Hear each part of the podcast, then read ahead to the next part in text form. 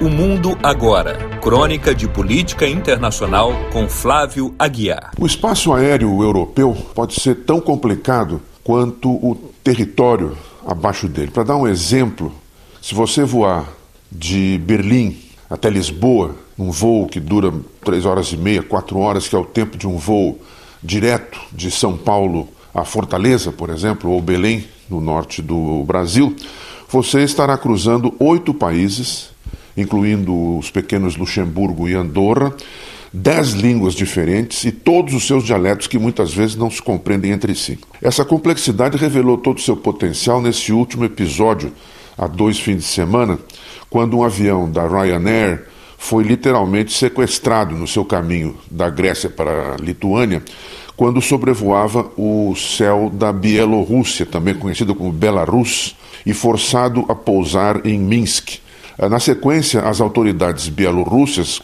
a liderança do seu presidente Alexander Lukashenko, né, literalmente tiraram do avião dois passageiros, Roman Pratasevich e sua companheira Sofia Sapega, e os detiveram sob acusação de promover manifestações ilegais contra o regime de uh, Lukashenko. O governo bielorrusso foi acusado por vários países da União Europeia de sequestrar o avião e também de sequestrar os dois passageiros, Pratasevich e Sapega. Em 1994, Alexander Lukashenko foi eleito presidente e se permanece no poder desde então, acusado de ter um estilo ditatorial de governo. O avião da Ryanair, depois de pousar, seguiu viagem. E tudo isso abriu assim, uma série de retaliações e especulações. A União Europeia fechou o espaço aéreo a aviões da companhia aérea da Bielorrússia. E surgiram especulações variadas sobre a possibilidade da participação da Rússia de Vladimir Putin no evento. Ah, segundo algumas delas, que ainda não apresentaram provas a respeito, o governo russo teria sugerido a Lukashenko a realização do sequestro, prevendo que haveria as retaliações de costume contra a Bielorrússia e isso forçaria a reaproximação maior entre a Bielorrússia e o governo de Moscou, nesse momento que Lukashenko tentava um, uma aproximação mais nacionalista da sua política, inclusive da sua política externa. Né?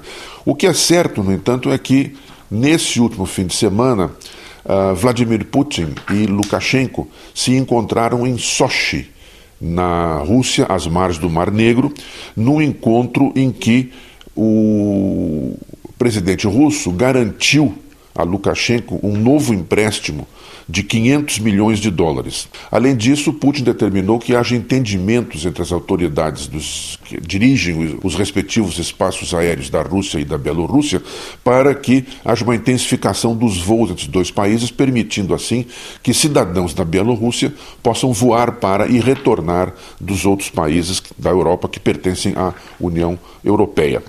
Segundo o porta-voz Dmitry Peskov, do governo russo, também foi abordada a questão de Sapega, que é uma cidadã russa por quem a Rússia vai se interessar uh, para saber, digamos assim, qual será o seu destino e o seu estado diante das ameaças de processos por parte uh, do governo bielorrusso. É, é fácil de entender esse interesse da Rússia pela Bielorrússia e a aproximação entre dois países, basta olhar-se um mapa?